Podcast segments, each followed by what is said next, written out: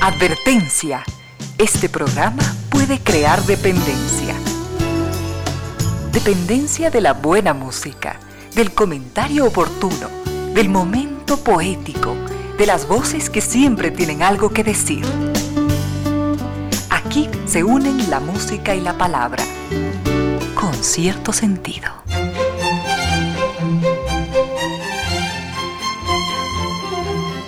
Tres de la tarde y tres minutos, bienvenidas, bienvenidos. Gracias por sintonizar Radio Suceso 101.7.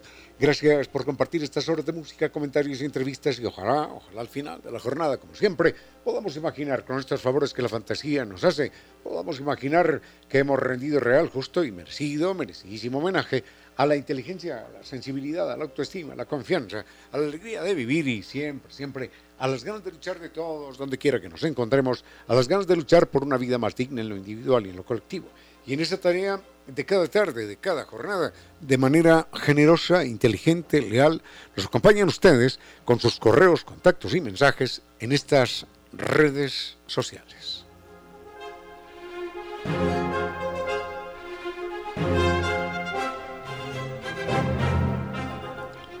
En Quito nos escuchan por la señal de 101.7 FM y desde cualquier parte del mundo en www.radiosucesos.fm. Correo electrónico sucesos arroba radiosucesos.fm.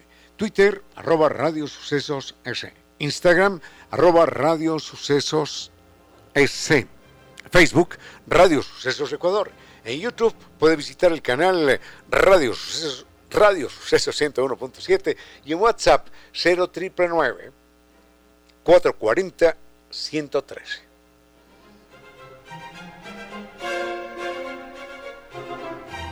Las redes eh, sociales de Concierto Sentido son eh, correo electrónico concierto sentido gmail.com, Facebook Concierto Sentido S, en Twitter arroba Ramiro Díez. Tenemos mucho para compartir en esta tarde del ¿qué día soy, hombre? Despistated, estoy siete, ¿no? 7, 7 de junio, miércoles 7 de junio, ya partiendo la semana. Al frente en controles está el doctor Vinicius Soria, dispuesto a entregarnos la mejor música. Y llegamos hasta ustedes gracias a la presencia de estas destacadas empresas e instituciones que creen que la radio, en medio de nuestras humanas e inevitables limitaciones, la radio puede y debe llegar siempre con calidad y calidez.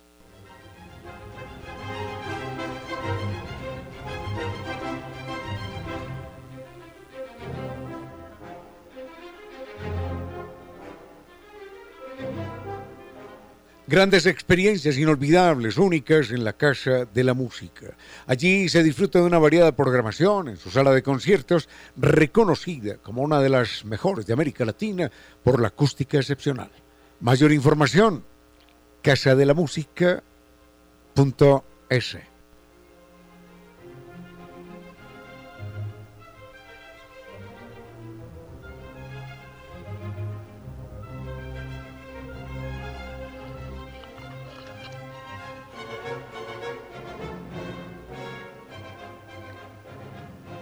Desayunar con bolones, claro que sí, con cazuelas, allí en Costa Sierra. Este es el, el placerazo que nos debemos. Recuerden que además las mejores recetas de la cocina ecuatoriana en un ambiente agradabilísimo, con buena música, con excelente servicio, pero si usted prefiere la pizza, también recuerde que allí funciona la pizzería de Costa Sierra con nuestro chef italiano, nuestro queridísimo amigo y hermano Máximo Solito.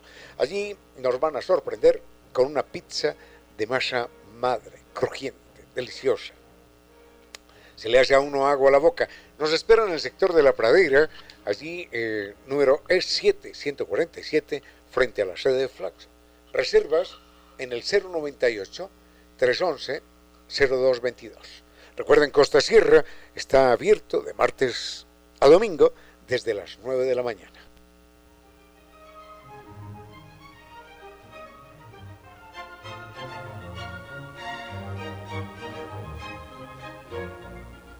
Si hay presencia de dolor en las articulaciones o problemas óseos y quiere mejorar su salud y la apariencia de su piel, de sus uñas y de su cabello y quiere lucir radiante y sentirse saludable por dentro y por fuera, el colágeno hidrolizado de Vitagel lo va a ayudar.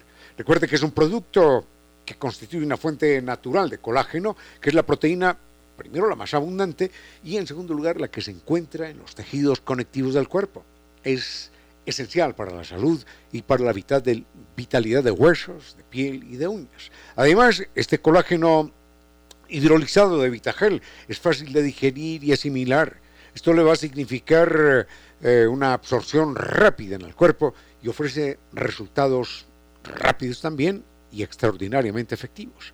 Así que mejore la calidad de vida y de belleza con el colágeno hidrolizado de Vitagel y mejore su bienestar desde adentro hacia afuera.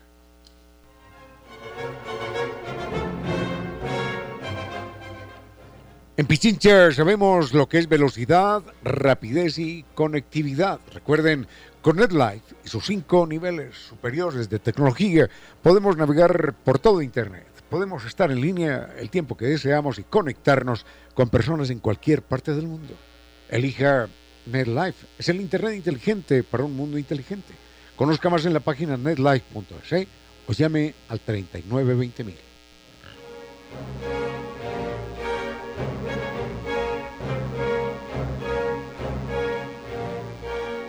Problemas de humedad por capilaridad ascendente ya no van más. Recuerden que la solución existe, es científica, técnica y con garantía de por vida y la entrega Kibli de Nova Técnica.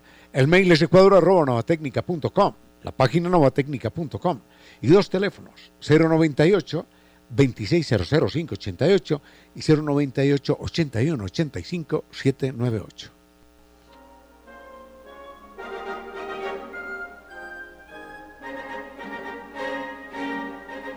No hay límites, no hay límites para las propuestas de San Vitur. Recordamos que San Vitur se invita a un viaje simplemente fascinante. En esta ocasión vamos a recorrer Japón y las joyas del sudeste asiático, Tailandia, Vietnam y Camboya. Este es un viaje lleno de contrastes junto a los más increíbles eh, templos de, la religión sintoísta, allí en Tokio, los palacios imperiales en Osaka, y van a sentir lo que es la emoción del tren bala, sus paisajes naturales y toda la modernidad que se conjugan en este viaje. Van a visitar la octava maravilla del mundo en Camboya, que es el famoso templo de Siem Reap. Van a descubrir lo que son los mercados flotantes de Tailandia y van a sentir la magia de la bahía de Halong con las más exóticas playas de Vietnam en un crucero nocturno. Sin lugar a dudas, la mejor experiencia de sus vidas los espera en San Vitus. Recuerden, con guía acompañante desde Quito y con el gran servicio San Vitus. Están en Naciones Unidas y Veracruz frente a la sede de jubilados del IES. La, la página sanviturs.com y el teléfono 600-2040.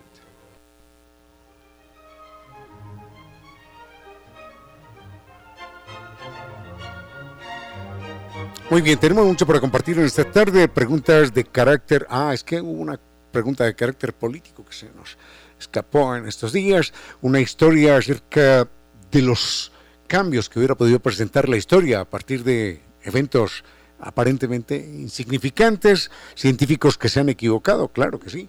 Los científicos se equivocan como todo el mundo, todos los seres humanos nos equivocamos. Mm, animales, ecología, con mucho gusto, dice que dejamos pasar el Día del Medio Ambiente, el Día de la Tierra, sin mención alguna. Siempre, siempre hacemos mención, eh, no al día específico, pero sí hacemos mención eh, a los animales, al cuidado ambiental, a todo lo que tiene que ver con la vida, en los sentidos más amplios. Bueno, vayamos con música, intentamos darle un poquitín de orden a los temas propuestos y ya volvemos. Con cierto sentido.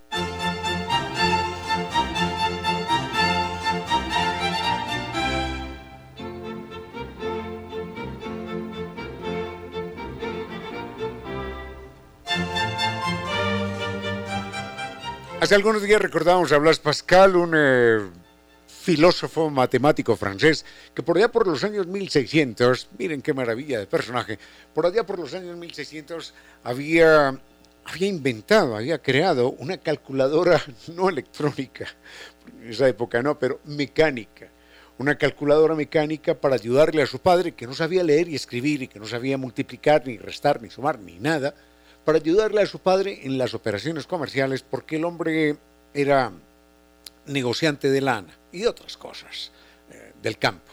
Entonces, el padre sí sabía los números, uno, dos, tres, y los signos de multiplicar, de restar, de dividir y esto. Pero hasta ahí nada más. Entonces, con esta calculadora mecánica, cortando trocitos de madera aquí, trocitos de madera allá, Blas Pascal le pudo ayudar a su padre. Y Blas Pascal en ese momento era un niño de 16 años. Es decir, era un verdadero talento extraordinario. Y muere muy joven, a los treinta y tantos, quizás sin cumplir los 40 años, y, y lamentablemente su carrera de matemático, que es grande, es brillante, se ve truncada porque en un momento dado el hombre se dedica al misticismo. Entonces se convierte en un fanático místico y ya todas sus neuronas se van por ese campo y abandona todo lo relativo a la, matemática. Pero entre los aforismos y las observaciones y los ensayos de Blas Pascal aparece una frase que es mm, aparentemente intrascendente, pero que en la práctica, en la vida real, tiene sentido.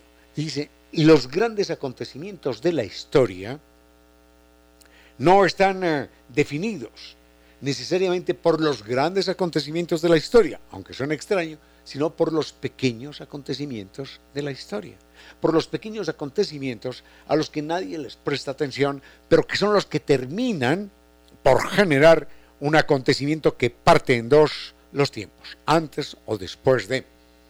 Y recordábamos el caso de Napoleón y vamos a recordar el caso de Adolfo Hitler, para que nos demos cuenta que un pequeño detalle puede cambiar para siempre la historia. Con cierto sentido.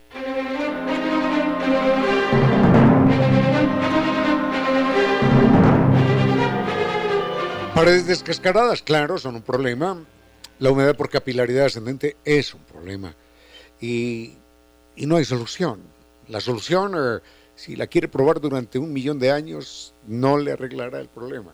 Recuerde, albañil, cemento, ladrillo, pintura, gastos, no van a solucionarlo porque la, la humedad por capilaridad ascendente volverá a aparecer en poco tiempo. Por eso la solución tiene que ser científica, técnica, con garantía de por vida. Recuerde, Kibli de Nova Técnica. El mail es ecuador.novatecnica.com, la página novatecnica.com y dos teléfonos, 098 2600588 y 098 81 85 798. A esta hora nuestros invitados son personajes que por alguna razón o sin razón alguna marcaron la historia. Retomemos el caso de Napoleón Bonaparte.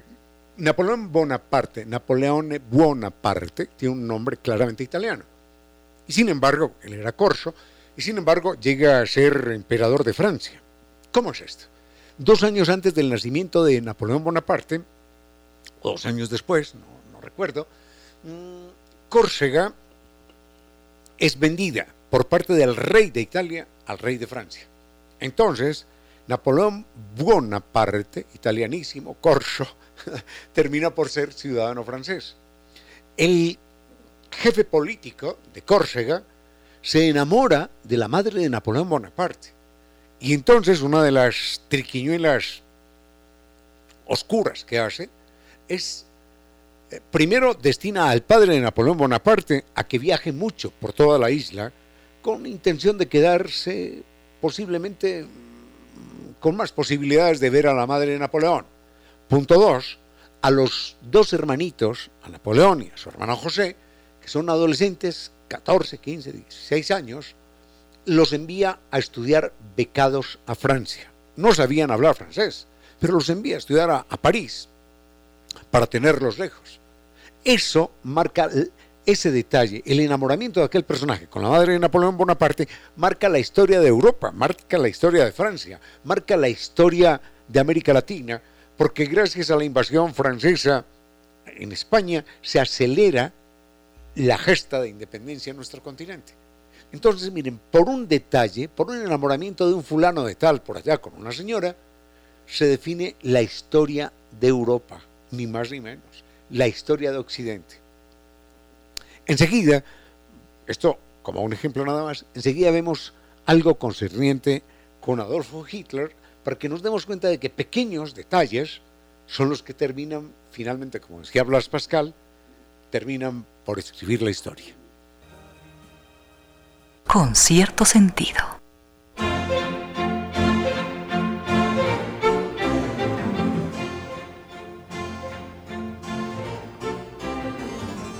Pequeños acontecimientos, en apariencia sin importancia, terminan por marcar los grandes acontecimientos históricos. Ya habíamos señalado algo de, Napoleón Bonaparte y al que le queden dudas bastaría recordar lo que pasó una mañana de domingo en Berlín, cuando un muchacho de 19 años, al pie de una tumba, de una tumba de, de una mujer que había sido su enamorada, al pie de una tumba, se arrodilla, saca una pistola, pone la pistola en su sien, y en ese momento una persona que está cerca a él y que lo conocía como amigo, no, no, no era gran amigo, pero lo conocía, hola, ¿qué tal? Ve que, que este muchacho de 19 años, su compañero, su amigo, su camarada, se va a suicidar junto a esa tumba. Se lanza de un golpe le quita la pistola y le salva la vida. Y ya ven, hombre, ¿cómo se te ocurre esa locura? Hombre, que esto no, por favor, ven, calma, calma, que, que, tienes que aguantar la soledad, el dolor, lo que fuere. Ese hombre que se iba a suicidar se llamaba Adolfo Hitler. Imagínense donde este amigo de él no pase en ese momento cerca de la tumba. Imagínense que no lo conociera. Imagínense que no hubiera tenido el coraje para lanzarse contra un tipo que está armado y quitarle la pistola de un solo golpe. Ese muchacho de 19 años se hubiera suicidado y la historia de Alemania y la historia de Europa y la historia de millones de seres en el mundo hubiera cambiado para siempre. Es posible, es posible que dadas las condiciones de Alemania y demás, después del Tratado de Versalles y las derrotas, es posible que de alguna manera, y la pobreza que se vivía en Alemania y la inflación, eh, es posible que, que hubiera cambiado para siempre, que hubiera cambiado para siempre eh, y que se hubiera presentado también en su momento un fenómeno de populismo, de un régimen político autoritario, loco demencial, pero pero nunca, nunca se hubiera presentado con las mismas condiciones de Hitler y del nazismo. Así que este hombre, este hombre, en un acto, en un acto de, valentía, por salvar a alguien que era su conocido, su amigo, cambió sin saberlo para siempre la historia de Europa y del mundo. Blas Pascal, Blas Pascal tenía, tenía razón. Son pequeños acontecimientos, insignificantes, desconocidos por la historia, los que terminan por marcar la historia de la humanidad. A propósito, esto no tiene nada que ver con el tema anterior, pero cuando hablábamos de la, de la inflación en Alemania, era tan, tan, tan, tan, tan disparatada, tan demencial, que la gente iba con bolsas gigantes, como con un costal lleno de billetes, para comprar, para comprar en la tienda, para comprar en el mercado. Y las casas era más barato, más barato empapelarlas con billetes que con papel decorativo.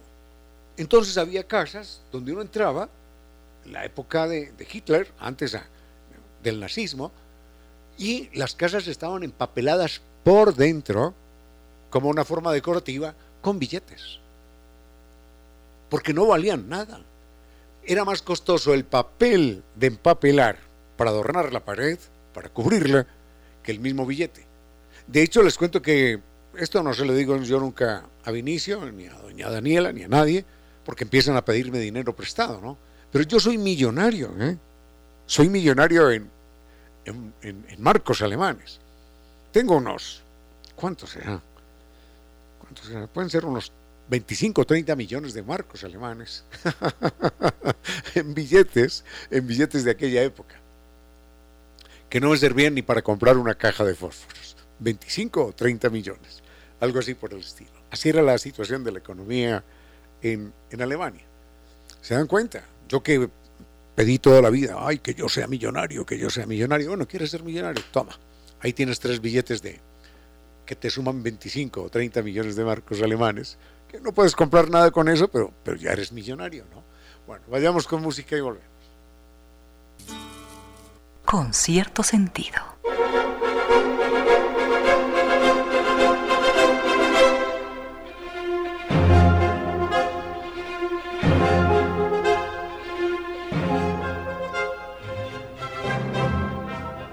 No hay límites, no hay límites para las propuestas de San Vitus. Recordamos que San Vitur se invita a un viaje simplemente fascinante. En esta ocasión vamos a recorrer Japón y las joyas del sudeste asiático, Tailandia, Vietnam y Camboya. Este es un viaje lleno de contrastes junto a los más increíbles eh, templos de, la religión sintoísta, allí en Tokio, los palacios imperiales en Osaka, y van a sentir lo que es la emoción del tren bala, sus paisajes naturales y toda la modernidad que se conjugan en este viaje. Van a visitar la octava maravilla del mundo en Camboya, que es el famoso templo de Siem Reap. Van a descubrir lo que son los mercados flotantes de Tailandia y van a sentir la magia de la bahía de Halong con las más exóticas playas de Vietnam en un crucero nocturno. Sin lugar a dudas, la mejor experiencia de sus vidas los espera en San Vitus. Recuerden, con guía acompañante desde Quito y con el gran servicio San Vitus. Están en Naciones Unidas y Veracruz frente a la sede de jubilados del IES. La, la página sanviturs.com y el teléfono 600-2040. Sigue con ustedes, Ramiro Díez. Con cierto sentido.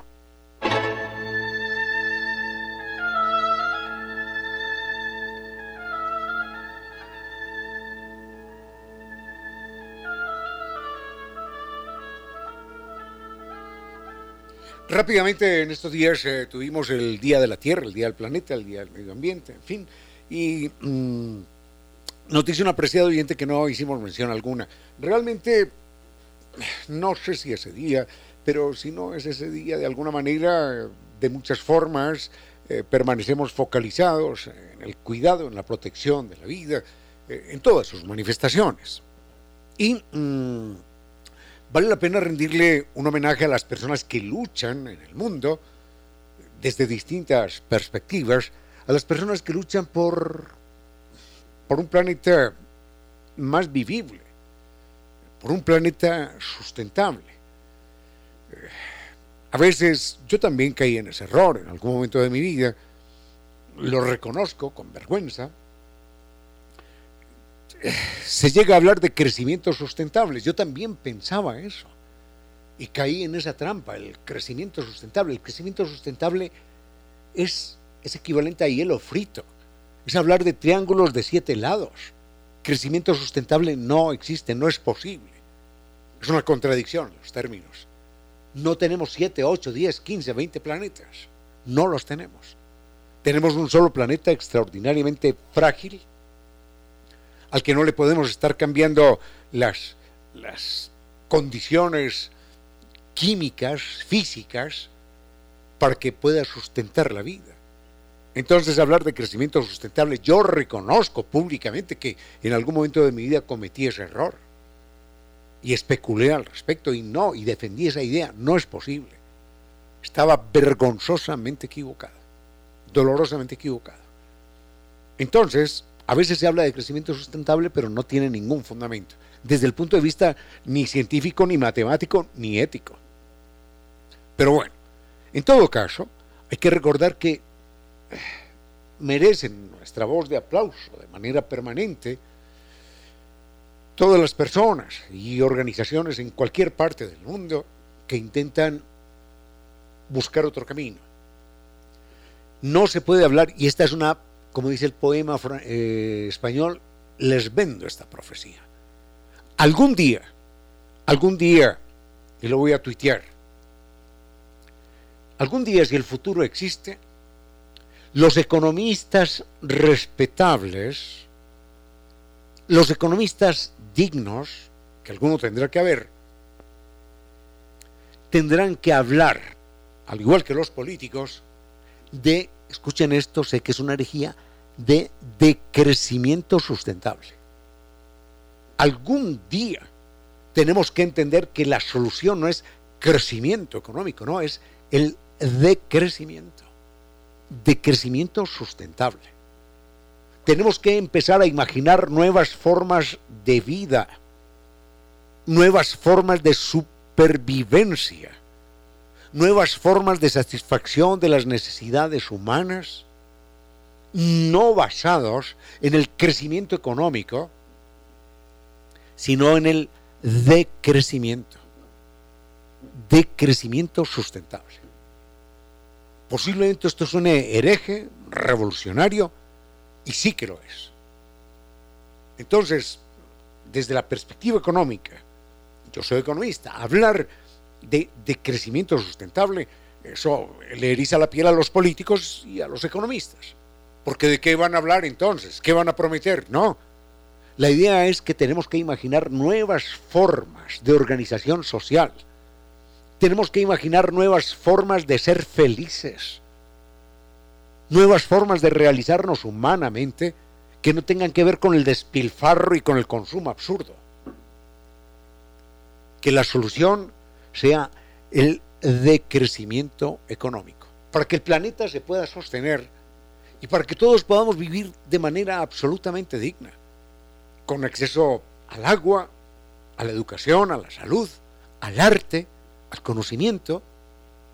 Y para eso nadie necesita dos mil o tres mil millones de dólares, nadie. Para eso no se necesitan dos mil, tres mil millones de dólares por persona, nadie necesita. Entonces el decrecimiento económico sustentable que implicará una nueva forma de pensamiento social. Bueno, enseguida me refiero a dos, a dos ecólogos famosos. Con cierto sentido.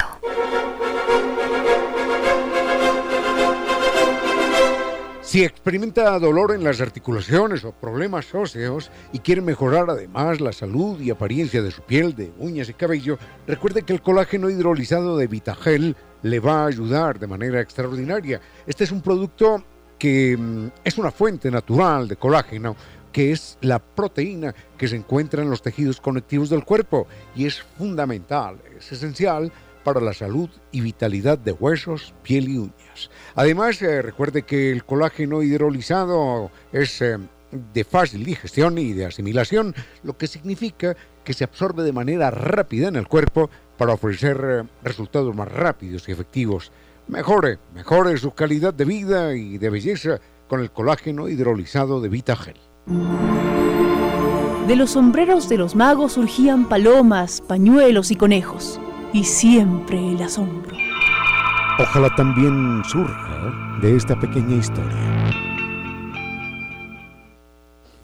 Grandes psicólogos en la historia de la humanidad, bueno, seguro que ha habido muchos, pero quisiera hacer mención primero a un hombre que se llamó, ¿quién no lo conoce?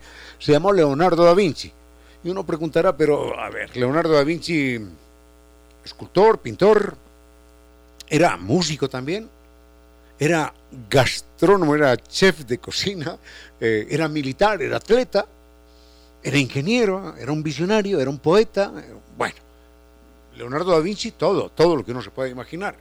Difícil, difícil concebir en la historia de la humanidad a otro de su, de su estatura maravillosa. Pero digo, ecólogo, bueno, sí, ecólogo sí. Porque miren, miren algo importante. Recordemos el mapa el mapa de Italia. Mm, Italia es una bota alargada y entonces eh, esa bota alargada está rodeada de dos, de dos mares. Y llevar mercancía de un lado a otro por tierra, en la parte de arriba, en la parte norte, era verdaderamente complicado, era verdaderamente costoso. Entonces había mercancía que solamente se podía llevar por barco. Pero para, para llevar esa mercancía por barco, tenían que bajar hasta el sur, después virar otra vez hacia el norte y llegar al lugar establecido. Imaginemos esto, que, estamos en Quito y necesitamos llevar algo que es muy pesado, que no hay, no hay carreteras, no hay transporte por tierra, para llevarlo de aquí a... ¿A dónde? al Valle de los Chillos. Pero sucede que el Valle de los Chillos está al lado del mar y nosotros estamos al otro lado del otro mar. Entonces tendríamos que bajar en barco hasta Loja y después otra vez hacia el norte y, llegar hasta el Valle de los Chillos, lo cual sería extraordinariamente costoso y era extraordinariamente costoso. Y la gente se planteaba, bueno, esto por tierra no lo podemos llevar, pero si tuviéramos agua aquí, agua entre Quito y el Valle de los Chillos, lo podríamos llevar en barco. Eso fue lo que se plantearon en su momento los gobernantes italianos. Dijeron, vamos a hacer un canal que una estos ríos y este río y este otro río para que tengamos, cortando esa parte del norte y cruzada por agua, para que tengamos vía acuática y podamos movernos de un lugar a otro que está cerquita simplemente por agua, sin necesidad de hacer todo ese recorrido, eh, haciendo el trayecto del sur hasta, hasta el sur profundo de Italia y luego hasta el norte, vamos a hacerlo por agua. Entonces le propusieron eso a, a Leonardo da Vinci. Leonardo da Vinci era, era ingeniero, era constructor, era, era de todo, y el problema era también la maquinaria, no había suficiente maquinaria para abrir vías acuáticas de magnitud respetable que unieran un río con otro. No obstante, él dijo, bueno, eso lo, solucionaremos con fuerza de trabajo y como sea. Pero Leonardo da Vinci es el primer hombre que se preocupa del tema ambiental, del tema ecológico. Y empieza a investigar la fauna que había en un río y la fauna que había en otro río. Y encuentra que en uno de los ríos que iban a unir con el otro, en uno de los ríos había una especie de caracol gigante y en la otra había una especie de caracol o varias especies de caracoles pequeños.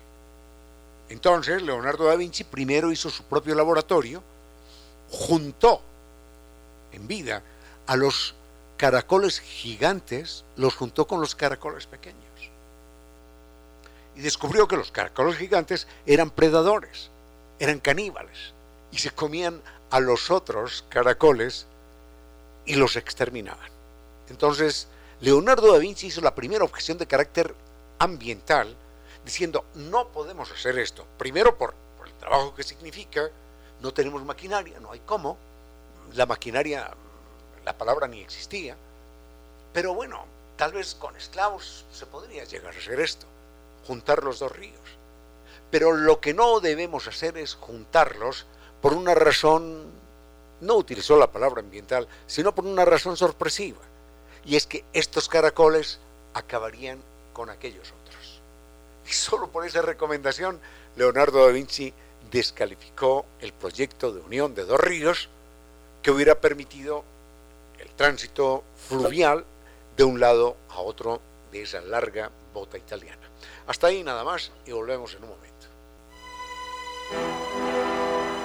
En el pasado, con la llegada del año 1000, hubo un pánico generalizado en Europa porque se anunciaba el fin del mundo. Al final no sucedió nada, pero muchos se suicidaron por físico miedo y otros quedaron en la ruina porque regalaron todos sus bienes y riquezas a la iglesia para poder entrar al cielo. Pero con la llegada del siglo XX todo había cambiado porque la avalancha de inventos parecía no detenerse. Para finales del siglo XIX, la gente empezó a disfrutar de la locomotora y la fotografía, también de los vehículos, la anestesia y de la lámpara incandescente. Y a ello se sumaba el dirigible, el fonógrafo, el avión, la radio y hasta el mismo Japón. Los profetas del optimismo anunciaban que cada casa contaría con una piscina, su propia sala de cine, un auto por cada integrante y un pequeño avión para todos. Y llegó al siglo XX y en efecto abundaron los aviones pero abundaron los aviones con la llegada de la Primera Guerra Mundial. Y no eran usados para llevar turistas felices, sino para descargar bombas de muerte y tristeza sobre poblaciones humanas. Y en ese conflicto hubo otro logro oscuro. Se usaron armas químicas que antes eran ensayadas en insectos para aniquilar tropas enemigas. Pero cuando concluyó el conflicto no se detuvo el negocio y se usaron aquellas armas, ahora sí, como insecticidas para agricultura y también para el hogar. Y una madrugada de 1984 hubo un incendio en una fábrica de insecticidas en Bhopal, India, y las cifras de aquella tragedia superaron las de Hiroshima y Nagasaki. Aquellos productos lanzados a la atmósfera dejaron 50.000 muertos y más de 600.000 personas con graves secuelas y acabaron con casi todos los animales. La empresa norteamericana pagó como indemnización 470 millones de dólares al gobierno de la India, de los cuales no llegó casi nada a las víctimas. Mientras tanto, los ocho directores de la fábrica fueron multados con 10 mil dólares cada uno. Este juicio se cerró un día como hoy, 7 de junio del año 2010, 26 años después de la tragedia. Y lo recordamos porque es fundamental tener en cuenta que si en el mundo interviene el dios dinero, hasta los más tenaces optimismos tendrán que silenciar sus profecías.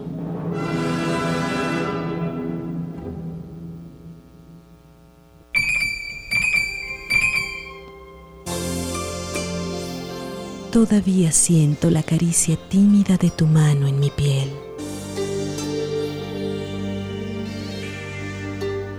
En pocas palabras, la poesía dijo,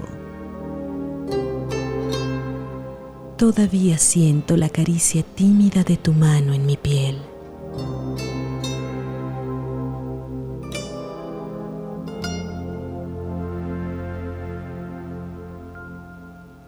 Sigue con ustedes, Ramiro Díez. Con cierto sentido.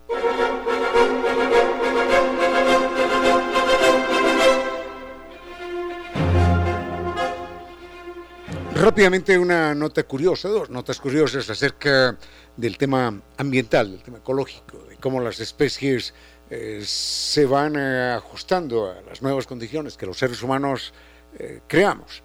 Mm, por ejemplo, cuando en los Estados Unidos apareció el sombrero de seda, y ya se puso de moda y ya se podía fabricar industrialmente, hubo un famoso ecólogo, ambientalista, en esa época no se llamaba así, pero era un hombre con esa, con esa visión, que, eh, que dijo, muy bien, esto de los, de los sombreros de seda va a originar un cambio geográfico en Canadá y en los Estados Unidos, sobre todo en el norte.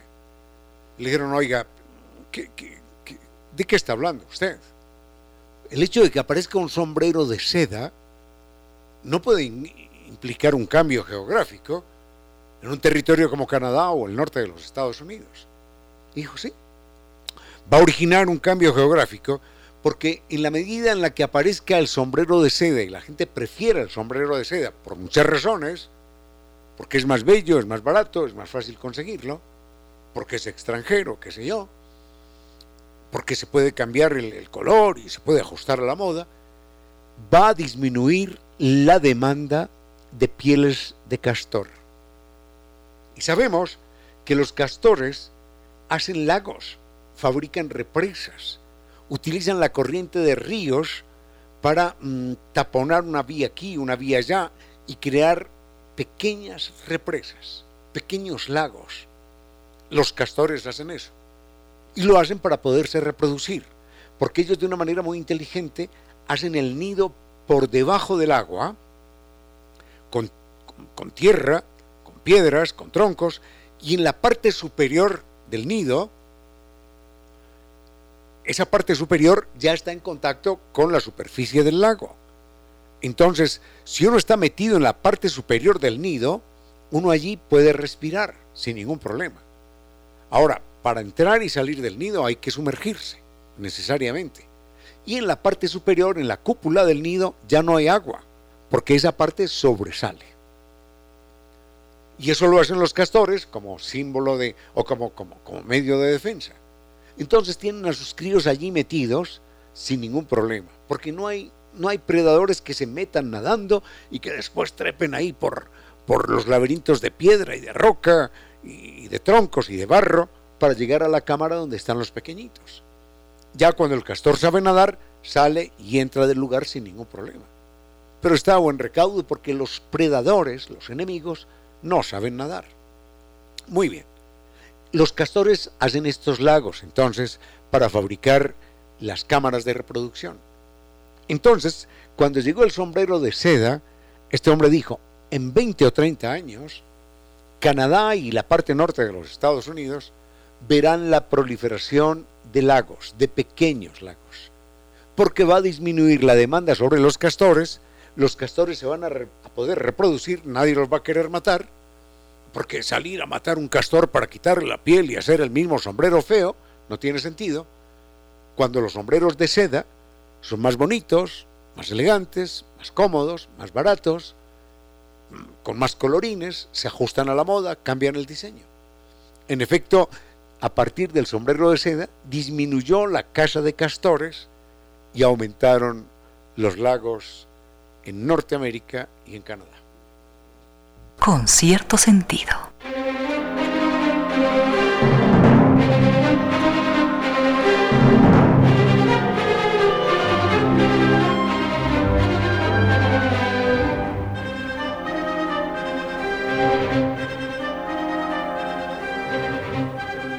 Para los amantes de la buena cocina, de la buena pizza, les recordamos que, ah, qué maravilla, la pizzería de Costa Sierra es un lugar estupendo y allí un queridísimo amigo, el chef italiano Máximo, Máximo Solito, nos sorprende siempre con una pizza de masa madre, crujiente, deliciosa, con una exquisita maduración y que nos entrega todos los placeres y todos los sabores.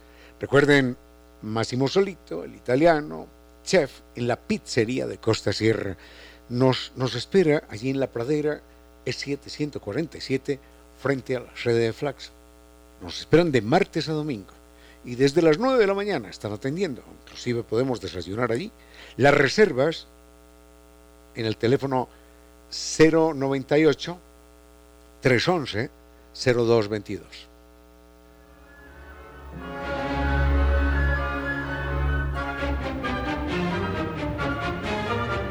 Una nota pequeñita, curiosa ya para cerrar el tema ambiental y enseguida venimos con los científicos que en la historia se han equivocado. Bueno, los científicos no, sino todos, personajes famosos. Mm, cuando aparece la revolución industrial en Inglaterra, entonces el aire se vuelve altamente contaminado. Y ese aire altamente contaminado significa un aire oscurecido. Y las paredes, no había, ninguna regulación ambiental, las paredes de las casas y de los edificios y los techos se van cubriendo de un hollín negro. Y en la Inglaterra, en Londres por ejemplo, había unas mariposas de color claro y unas mariposas de color oscuro. Las mariposas que sobrevivieron fueron las mariposas urbanas que sobrevivieron fueron las mariposas de color oscuro. Porque las pocas o las mariposas blancas que había, las de color claro, eran claramente distinguibles a golpe de ojo por, por los pájaros y la cazaban.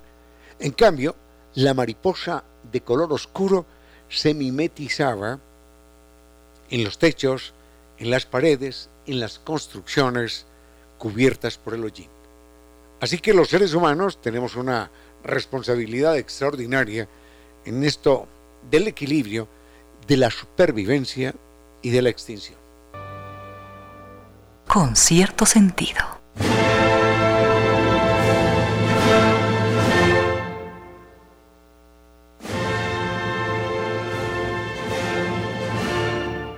Vayamos con esto de, los científicos que se han equivocado y otros que han realizado grandes inventos.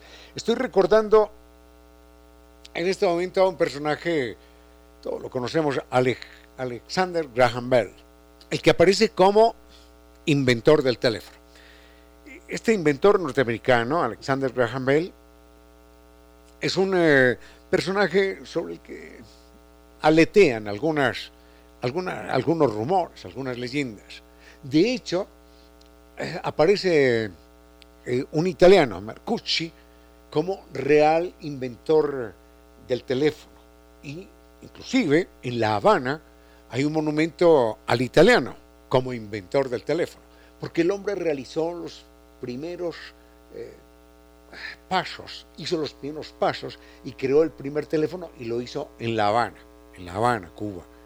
Después, tiempo después, meses después, aparece Alexander Graham Bell inventando el teléfono y patentándolo en un mes de marzo de 1876. Ahora, frente a esto, tengo una, dos pequeñas historias que compartir frente al día en el que Alexander Graham Bell presenta su invento. Y, y lo que pasó ese día y lo que sucedió después. Con cierto sentido.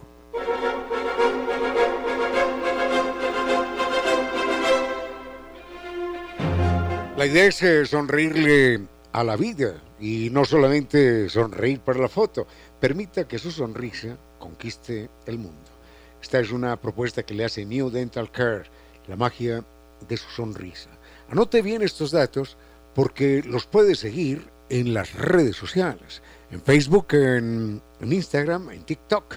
El teléfono, dos teléfonos voy a dar. Este es muy fácil, ¿eh?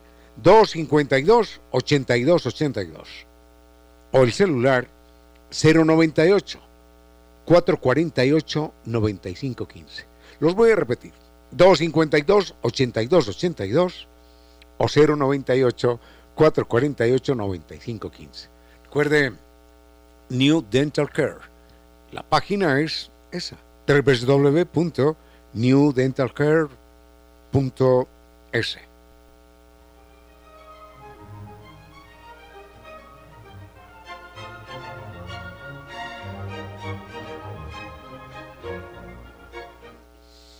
Vayamos con esto de los inventos y de los errores que cometemos los seres humanos, de los errores de falta de visión. Mm, les eh, recordaba que en el año de 1876, por allá en un mes de marzo, se presenta en la oficina de patentes a las ocho y media, nueve de la mañana, se presenta un señor que se llama Alexander Graham Bell y presenta el teléfono descrito y presenta el modelo físico para ser patentado le conceden la patente del teléfono a Alexander Graham Bell.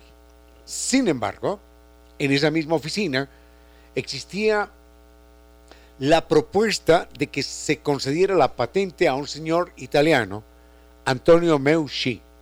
Pero Antonio Meucci no tenía dinero para el prototipo, no tuvo dinero para pagar abogados, no tuvo dinero para realizar gestiones y todo quedó en propuesta.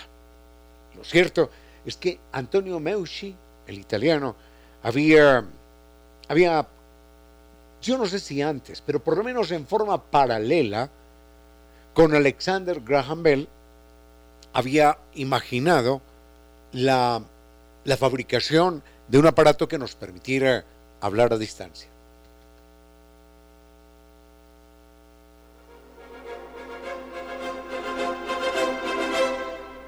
Pero lo más sorprendente viene enseguida. Ese mismo día, a las 3 de la tarde, se presenta otra persona que no tenía nada que ver con Antonio Meucci, que no tenía nada que ver con Alexander Graham Bell, pero que, que llevó el teléfono para ser patentado. Enseguida les cuento quién fue esta persona y por qué, por qué se presenta tan tarde, como a las 3 de la tarde, cuando Alexander Graham Bell se presentó eh, en el momento en el que abrían la oficina. Enseguida lo vemos. Sigue con ustedes, Ramiro Díez. Con cierto sentido.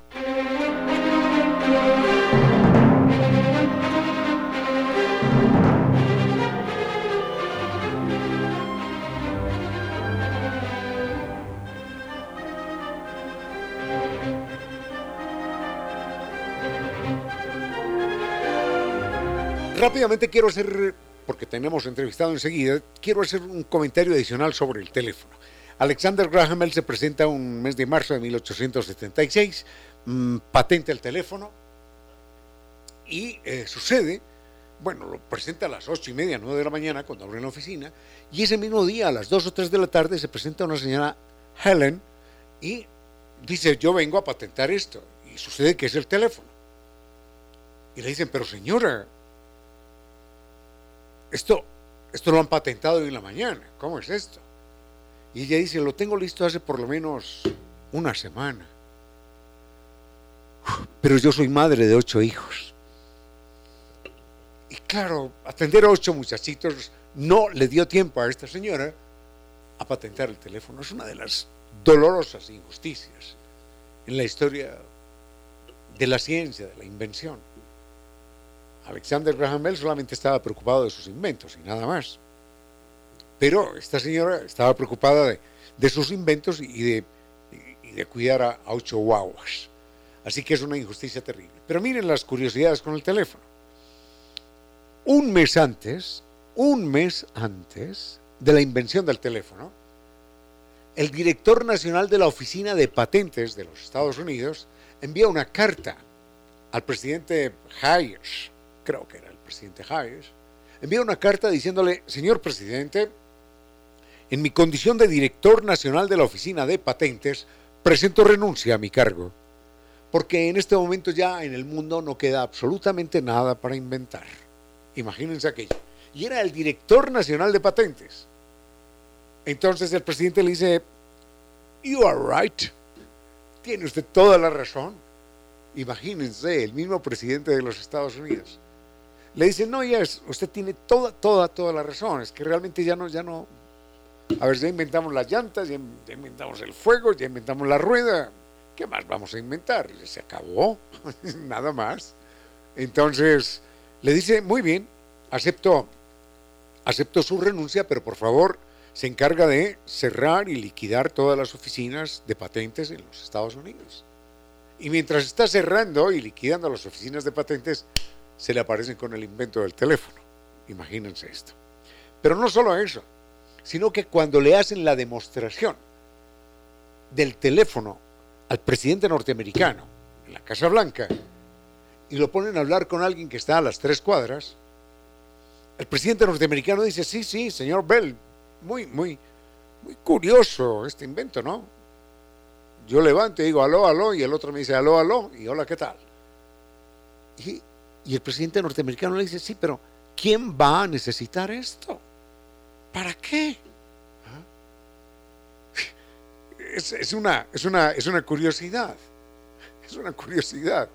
¿Quién va a necesitar un teléfono?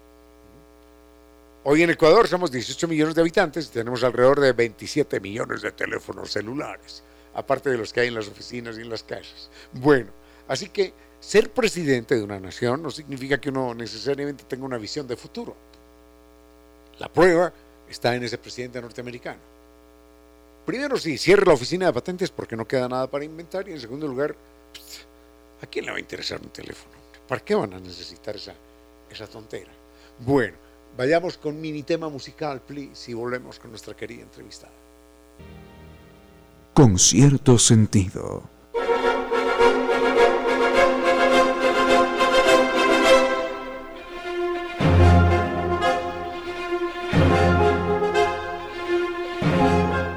Mini comentario, el primer día que funciona el teléfono, cuando Alexander Graham Bell, con su ayudante que era Watson, le dice, venga, váyase a la habitación de al lado váyase a la habitación de allá y, y contesta. Y él contesta y, aló, aló, yes, Mr. Yes, Mr. Bell. Y Alexander Graham Bell le dice a, a, su ayudante, el inventor del teléfono le dice, Mr. Watson, please, please come here. Por favor, venga acá, que necesito hablar con usted. Imagínense, para eso se inventó el teléfono, para que no tuviera que moverse, para que no tuviera que trasladarse. Para eso se inventó el teléfono. Y las primeras palabras demuestran que ni el inventor del teléfono tenía claro el uso del teléfono. En vez de decirle, oiga, ¿cómo está usted? Cuénteme, ¿qué tal la habitación allá? Cuénteme, ¿qué clima está haciendo? No, venga que necesito hablar con usted.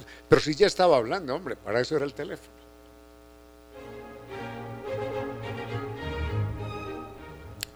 Rápidamente, estamos con doña Carmen Rosero. Doña Carmen Rosero es la presidenta o presidenta de la ASOF, de ASOFOTEL. ASOFOTEL es la Asociación de Fonoterapeutas, Fonoaudiólogos de nuestro país. Cuéntenos de qué se trata, por favor, de la manera más, más clara. Muchísimas gracias, Ramiro. Una muy buena tarde a tu gentil audiencia. Como lo dijiste, ASOFOTEL es la Asociación de Fonoaudiólogos, Terapeutas del Lenguaje y Logopedas del Ecuador. Nosotros trabajamos el ámbito de los trastornos, de las alteraciones de la comunicación humana. ¿Cuáles son esos trastornos de la comunicación humana? Estos trastornos vienen en índole del lenguaje, del habla, en índole de la voz, de la articulación, todo lo que tiene que ver también con motricidad orofacial, la audición y la deglución. Vayamos con problemas del habla y del lenguaje. ¿Nos aclara cuál es uno y cuál es otro? Claro que sí. En relación a los problemas del desarrollo del lenguaje, tenemos sobre todo en el desarrollo que se va dando en los niños durante sus primeros años de edad, tanto en la comprensión como en la expresión. Cuando el niño ya pasa los tres años de edad, se ven problemas específicamente en esta parte expresiva y podemos ver o determinar diferentes ámbitos del habla o esta articulación también de los niños. Por ejemplo, en la comunicación al inicio el lenguaje viene por gestos, por em, todo lo que son las bases de la comunicación. lo que estamos haciendo ahora, mirarnos, tomar turnos, el hacer esta comunicación no verbal también. Entonces, vamos viendo este tipo de situaciones que si están alteradas las podemos ayudar. ¿Cómo se determina que la situación está alterada? Tenemos pruebas específicas que ya están estandarizadas. Lastimosamente muchas de ellas están estandarizadas fuera de nuestro país, pero hay otras que por lo menos se van haciendo junto con estudios que están dentro de la América Latina. Y aparte de eso tenemos también pruebas que son de observación en las que podemos ver características de la comunicación. Aterricemos. ¿Sí? Háblele a la, a la madre o al padre de familia y dígale, atención si su hijo presenta esta conducta. Puede tener un problema de habla, un problema de lenguaje. Póngales un ejemplo claro. Claro que sí. Como mencionaba, se va dando dentro del desarrollo, eso es algo muy importante. Nosotros podemos trabajar la comunicación o estas alteraciones desde el nacimiento hasta los últimos años de vida. Entonces, en los niños, si es que vemos que antes del año de vida no tienen un contacto visual, no existen gestos que nos comuniquen esta intención que tienen ellos hacia la madre o hacia el padre, o tampoco hay un juego compartido, estos son signos de alarma. Después de este primer año, si no empieza a hablar sus primeras palabras, así no estén bien pronunciadas, el hablar sus primeras palabras, el formar sus frases de dos, tres palabras simples, ya nos da un signo de alerta. Y a partir de los tres años, errores en su pronunciación también tienen que estar muy pendientes. Usted, doctora Carmen Rosero, como mm, logo logo, terapeuta del lenguaje. logoterapeuta del lenguaje. Eh, fonoaudióloga y demás. Exactamente. ¿Qué tan frecuente, qué tan frecuente encuentra usted estas anomalías, estas discapacidades? ¿Qué datos estadísticos tenemos? Datos estadísticos oficiales del Ministerio de Salud y del CONADIS lo que nos muestran son problemas en relación a la discapacidad. Por ejemplo, en el año anterior encontraron ellos una prevalencia de 471.205 personas con discapacidad en diferentes edades. De estas, el ámbito en donde nosotros vamos directamente, tenemos discapacidades auditivas con un 14%, discapacidades psicosociales con un 5% e intelectuales con un 23%. estamos hablando de 400, casi, casi medio millón de personas. Exactamente en diferentes rangos de edad. Sí. Y en lo que tiene que ver con el lenguaje, con el habla, eh, ¿qué, cifras arroja esto? Entonces? Específicamente del habla y del lenguaje no tenemos estos datos, pero como le mencionaba, La parte auditiva con estos 14% de personas, si no hay un tratamiento, si no hay una adaptación de auxiliares auditivos o implantes cocleares, que ahora los tenemos, el lenguaje es totalmente nulo. Necesita esta vía de entrada para poder existir el lenguaje.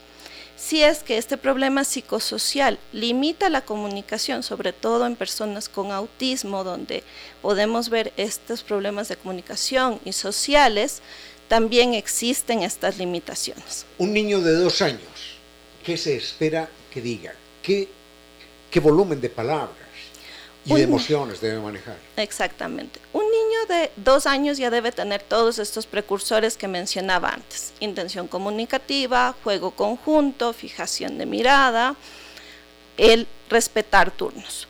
Y aparte de eso, debe tener por lo menos 50 palabras ya totalmente bien eh, dichas, todavía con algunos errores de articulación que están muy bien para esa edad, ¿sí?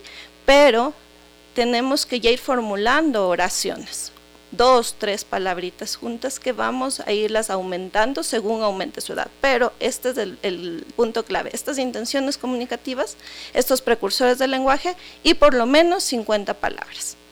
50 palabras. A mí se me hace un poquitín escaso. Por eso digo, por lo menos. Ah, Hay muchos niños que ya tienen muchos más. Un vocabulario más amplio. Mucho más amplio. Mañana se celebra el día de, del terapeuta del lenguaje. Del terapeuta del lenguaje. Por favor, denos información a padres y madres de familia, o en potencia de serlo, para que estén atentos con esto, porque es fundamental. Doctora Carmen Rosero. Los padres y madres de familia tienen que estar muy pendientes de estos hitos, de estos puntos del desarrollo que ya mencioné que son específicos y que necesitan verlos.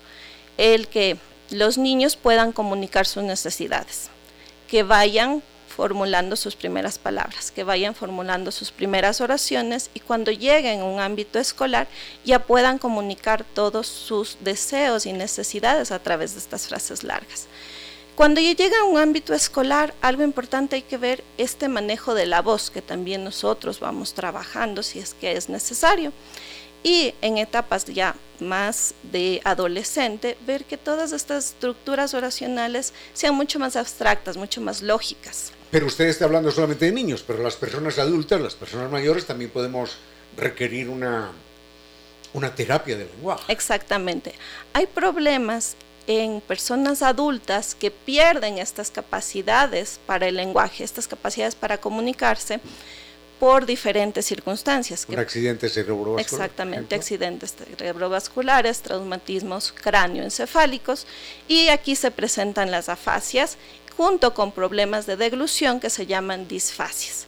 Esto por lo general se ve en el índole hospitalario allí va directamente el terapeuta del lenguaje, incluso a trabajar antes de que recupere la conciencia. le, vamos a pedir un favor. Claro que sí. Un teléfono, un dato que usted pueda dar para las personas que estén interesadas en conocer todo lo que la terapia del lenguaje puede hacer por ellos o por sus seres conocidos y queridos. Claro que sí. Nuestro número como asociación es el 0981 1012 44. Y nos encuentran en redes sociales como Asofotel Sierra Norte. Asofotel Sierra Norte. Exactamente. Perfecto, muchísimas gracias por su presencia. Cuente con este espacio siempre y felicitaciones por su trabajo en este campo tan, tan, tan vital, tan altamente especializado. Muchísimas gracias, doctora Carmen Rosero. Muchísimas gracias a ti, Ramiro. Un gusto y estamos a las órdenes siempre. Muchísimas gracias.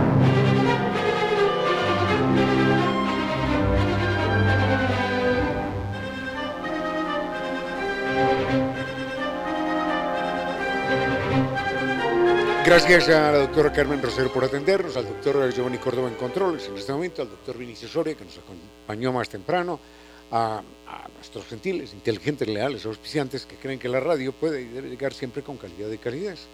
Gracias a todos y a Doña Reina que en este momento inicia su vuelo de música y palabra. Conmigo no fue más por hoy, fuerte abrazo, los quiero mucho y hasta mañana.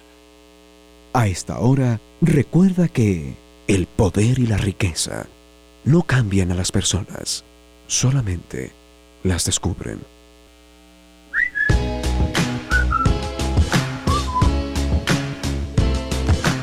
Y ahora, bienvenidos todos a un vuelo de música y palabra.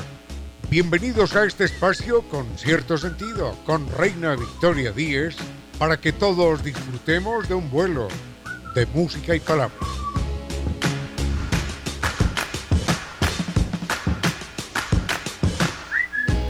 Amigos, bienvenidos todos a este vuelo de música y palabra. El reloj acaba de marcar las 5 de la tarde y es un verdadero gusto saber que cuento aquí con su presencia, con sus mensajes a través de redes sociales. Ayer nuestro vuelo de música y palabra había sido un bocadito, nos voló el tiempo y justamente mm, no alcancé a leer sus mensajitos y quiero recordarles las redes sociales para que podamos mantener esa interacción. La radio tiene sus propias redes, arroba Radio Sucesos S, y a nosotros nos encuentran en Facebook como con cierto sentido, Twitter, arroba Reina Victoria Instagram y TikTok, arroba Reina Victoria 10. Saben que de esa forma pueden estar interactuando a lo largo del programa, así como lo hizo ayer George, lo hizo Omar, tantos mensajitos que voy recibiendo. Muchísimas gracias siempre. Al frente en controles está el doctor Córdoba que ya en este momento nos va a entregar una estupenda selección musical. No les digo yo que empiezo a recibir sus mensajitos y eso hace que este vuelo sea mucho más rico, que tenga esos diferentes copilotos, lo enriquece, por supuesto. Acaba de escribirnos Jacinto Sosa, veamos si es que recuerdo desde dónde nos escribe Jacinto, que siempre me está compartiendo música, diferentes em, ideas de temas en algunas ocasiones. Jacinto nos escribe desde Los Ángeles, California, ¿verdad? Espero que sí, espero haber acertado. Mm, a ver, temas que teníamos pendientes, ayer nos habíamos quedado indagando, conversando sobre la vida de John Lennon, ese hombre que tuvo más de una faceta de vida justamente, amado por muchos, detestado por varios. Justamente Andrés me decía ayer, yo soy de esas personas que no puede con Lennon. Definitivamente hay algo que mm, no me permite. Y seguramente es por estas diferentes mm, anécdotas de su vida que se cuentan que mm, fue un tipo complejo en general, casi siempre parecería que coincidimos en que la vida del artista es difícil, pero John Lennon de repente salía con toda clase de extravagancias que a veces rayaban en unas líneas que uno decía, pero por favor, ¿qué es lo que está pasando? Es decir, de repente tenía que beber unas 20 tazas de café o té al día, que eso podríamos decir, bueno, va y viene, todo tranqui. Ramiro vive, bebe un un litro, un litro de café al día, por ejemplo. Pero John Lennon tenía otros detallitos que desconcertaban a la gente que lo rodeaba, que desconcertaban a su propia familia, porque de repente había un John Lennon que se sentía incapaz de levantarse de la cama y toda su vida la dirigía desde la cama. Es decir, si tenía que hacer un mandado, si quería conseguir un libro, si tenía que arreglar el Internet, cualquier cosa tenía que tener a un recadero. Y esa persona tenía que cumplir con todas las exigencias del príncipe porque caso contrario perdía el control, se enojaba, mm, no estaba tan, tan a gusto y había que cumplir con todos sus caprichos.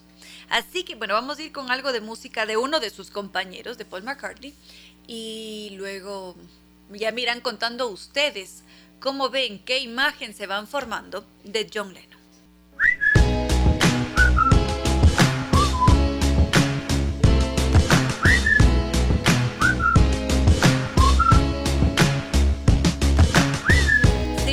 Con John Lennon, ese hombre de múltiples facetas que nos dejaba bastante desconcertados con, con sus formas de ser, porque era un hombre muy emocional, tenía altos, um, bajos, era una persona que mm, se encerraba en sus pensamientos, en su vida y, y que seguramente se debe haber atormentado bastante. ¿Cómo no? Con toda esa presión, todo lo que debe implicar la producción, la creatividad, el estar allí en medio de la fama. Todo eso termina afectándonos definitivamente. Hay algunos ejemplos en los que claramente vemos cómo la persona sí logra eh, llevar la fama junto con la vida, lo logran, sí que lo logran, no se dejan consumir por el oficio, pero otras personas. Y en el caso de Lennon, no les digo que podemos pasar haciendo semanas enteras de la vida de John Lennon, pero bueno, hoy día terminamos con algunas cositas de este hombre. Fue esta persona que tuvo varios inconvenientes con Yoko Ono. Si bien es cierto, en un principio tuvieron este amor loco, desenfrenado, la pasión, la locura, todo lo que se cuenta sobre el quiebre de los Beatles y cómo Yoko Ono se metió allí a, a generar caos y nadie la quería. Y más adelante esa relación se quiebra. Ya llegó un punto en la casa de ellos dos en la que no se hablaban y John Lennon constantemente intentaba comunicarse con ella, no encontraba la forma de hacerlo, entonces John Lennon descubrió que lo que único que podía hacer era escribirle cartas. Entonces le iba dejando notitas y como él no tenía derecho a entrar a su despacho, le dejaba estas notas bajo la puerta o en la entrada de la, del, sitio este del escritorio y, y eso lo hacía sentir terrible, se sentía desgraciado literalmente porque lo ignoraba constantemente. Y si es que él en algún momento quería dirigirse a Yoko Ono, tenía que hacer una cita por escrito con el asistente de Yoko Ono. O si no, no podía verse con su mujer, con la madre de su hijo además. Y en alguna ocasión, ya cuando Lennon está tan, tan lastimado, tan golpeado, él empieza a hacer listas y le dejaba. ¿Cuándo ignorar lo que tu marido dice? Uno, cuando se despierta. Dos, cuando va a tomar el café. Tres, después de tomar el café. Cuatro, a primera o última hora del día. Cinco, por la noche. Seis, cuando se enciende el televisor. Siete, cuando acaba de fumar. Ocho, en todo momento. Nueve, vivo con una persona invisible. Y así él iba pegando estas notas, dejando claro su resentimiento, su dolor, y a veces hacía dibujitos o ponía cosas como detallitos para, para hacerle guiños a Yoko Ono, pero evidentemente las cosas estaban tan quebradas que ya simplemente no era posible. Ya no había nada que hacer. Y esto derivaba, por supuesto, en un temperamento violento, irascible, y era muy difícil controlarlo. Era algo así como un fosforito, John Lennon. Se encendía con una velocidad impresionante, inesperada, y nadie quería estar cerca de él cuando tenía esos arrebatos. Vamos a ir con algo más de música y enseguida continuamos.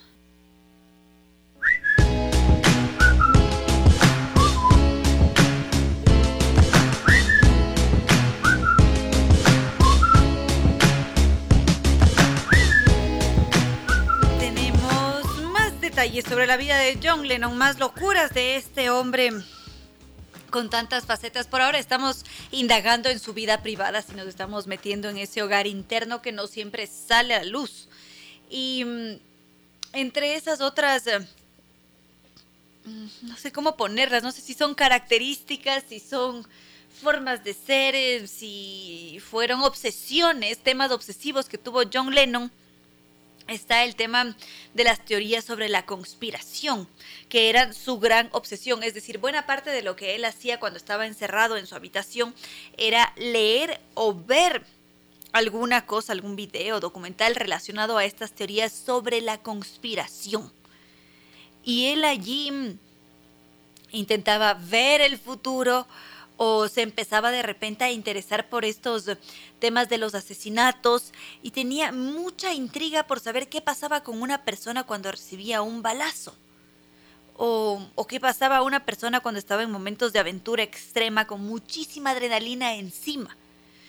Y algo que resulta irónico en la vida de John Lennon es que una de sus más grandes obsesiones era saber qué siente uno cuando recibe una bala que fue exactamente lo que le pasó cuando John Lennon pierde su vida.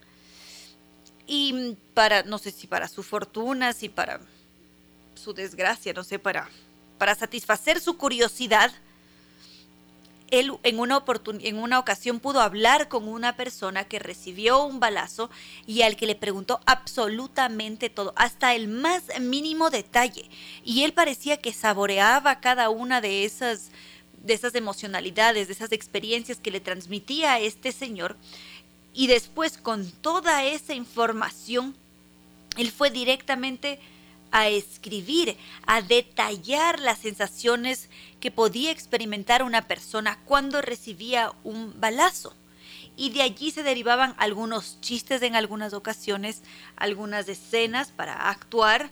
Tenía una obsesión con el plomo y lo que le pasaba al cuerpo humano y a la cabeza. Tenía muy presente el tema de la muerte, de la agonía. Eran estas estos bichitos que tenía en su cabeza que se le metían constantemente. Y es, eh, es interesante allí lo que le sucede, o le sucedió más bien a John Lennon, porque todos lo veían con bastante preocupación, creían que en parte eran estas conductas autodestructivas.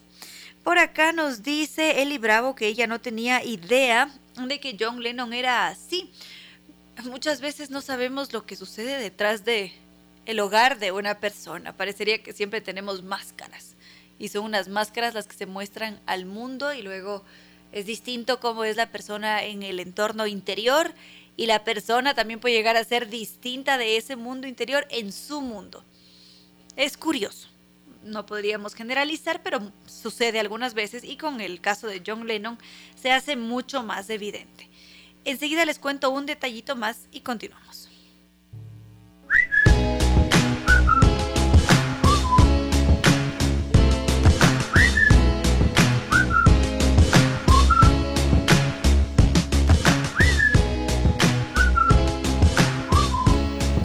Detalles sobre John Lennon para ya dejarlo tranquilito porque como les dije tiene una vida bastante extensa, bastante larga que mm, seguramente si empezamos a revisar desde su infancia hasta su momento de adultez, nos vamos a dar cuenta que muchas dinámicas que él tenía en su hogar cuando era niño, seguramente permitieron que él después sacara ciertas mañas, ciertas formas de ser, que se hiciera un ser tan estresado, alejado. Él siempre fue una persona bastante asustadiza, retraída y muy imaginativa era una persona que vivía en otra realidad, desde que era chiquitico.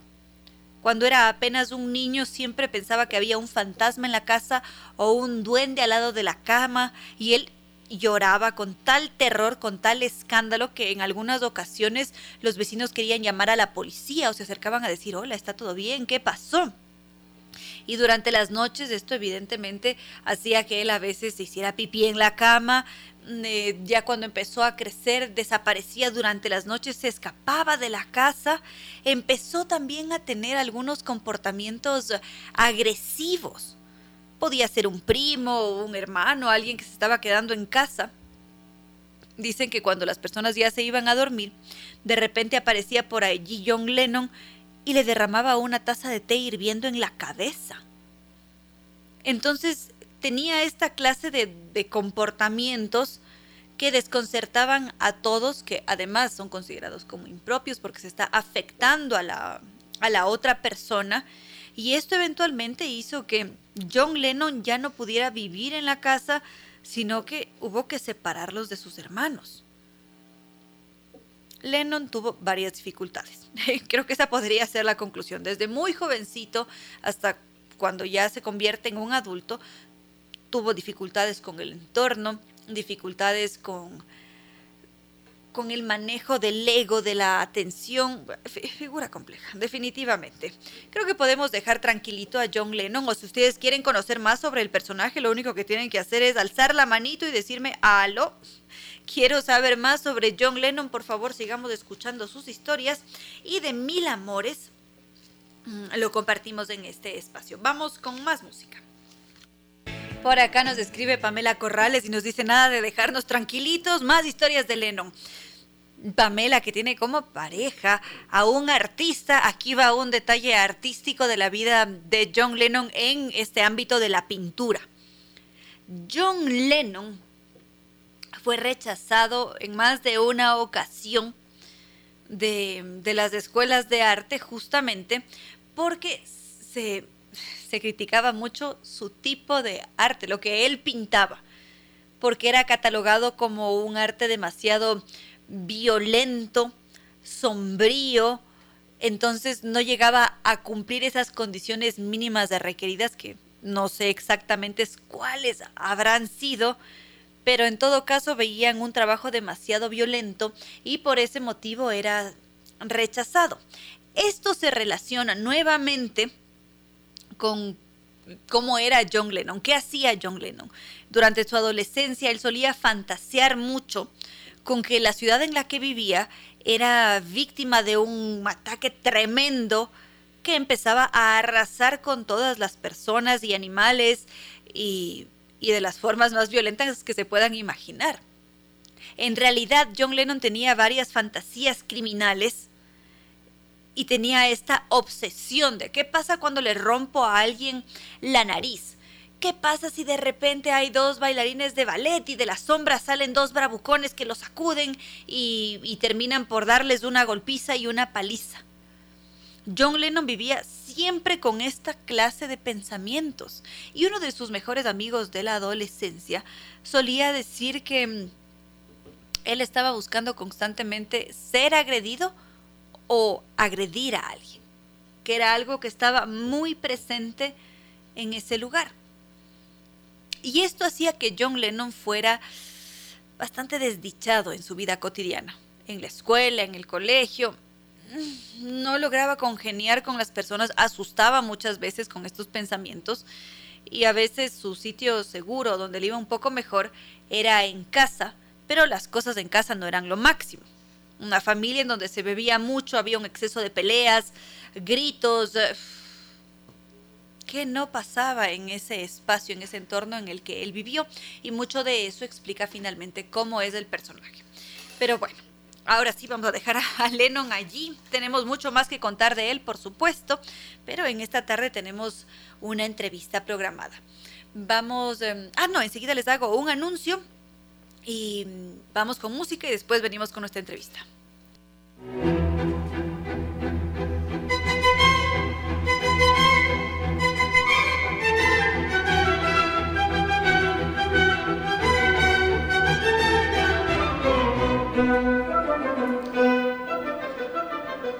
Sienten, la emoción que tiene esa melodía que se está transmitiendo ahora es El Barbero de Sevilla, una ópera bastante divertida, es una de las más divertidas de todos los tiempos además, que fue, fue creada, concebida por Giochino Rossini y definitivamente vamos a disfrutar de un espectáculo, espectáculo musical bastante cómico.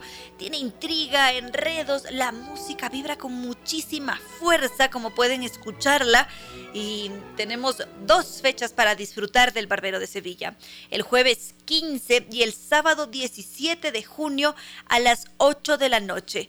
Las entradas están a la venta en boletos.casadelamusica.es a disfrutar, a divertirnos con una ópera esencial de la historia, El Barbero de Sevilla en la Casa de la Música. Las entradas están disponibles en boletos.casadelamusica.es o si no, podemos encontrarlas fácilmente en la boletería del teatro. Hace más de dos mil años los etruscos inventaron el carro como arma de guerra. Si usted utiliza su carro como arma de guerra, significa que su mentalidad eh, se ha quedado atrasada más o menos dos mil años. Porque le tenemos una noticia. Usted no es etrusco. Los etruscos hace siglos desaparecieron. Así que mientras encuentra ayuda profesional, no para su vehículo, sino para usted, le recordamos dos datos que pueden salvar vidas, incluyendo la suya. Usted no es etrusco. Su vehículo no es un arma de guerra. Valore la vida. Conduzca con precaución.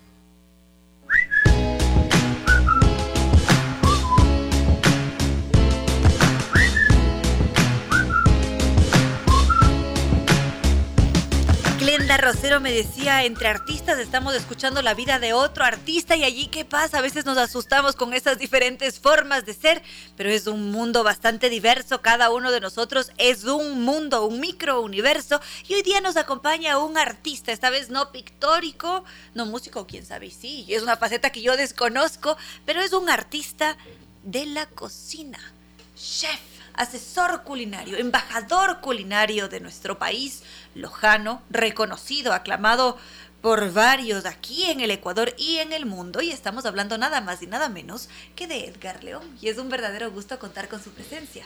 Hola, muchas gracias por la invitación. Un placer de estar en tu programa. Siempre es un gusto tenerlo al tanto tiempo. La última vez que nos vimos fue por sopas. Sopas, sí, sí, sí, sí, fue por sopas, fue eh, creo que uno de los premios más que ganó en Dinamarca el libro de sopas que escribí en el 2014, ahora ya estoy en el otro libro que son precisamente de buscar capítulos cada uno de temas eh, muy particulares como por ejemplo las empanadas, los principales, eh, los secos más mojados del mundo, etcétera, Qué etcétera. emocionante. ¿Para cuándo vamos a estar esperando esta publicación? Bueno, lo que pasa es que todo esto de pandemia, todo esto de las crisis nos ha limitado un poco, pero esperemos que ya pronto. Bueno, el otro libro sigue vendiéndose mucho más. Ya van 25 mil libros que la quinta edición, la sexta ya. Así es que esperamos que pronto podamos hacer la próxima edición porque se agotaron todos y después de esta edición vamos a, tratar de ya presentar el siguiente. Por favor, que recibamos todas esas noticias de entrevista para estar al tanto y celebrar. Yo, yo te voy a avisar oportunamente, claro, es importante también recalcar que pronto vamos a presentar el libro de las cocinas panamericanas y con este proyecto maravilloso que Diners motivó.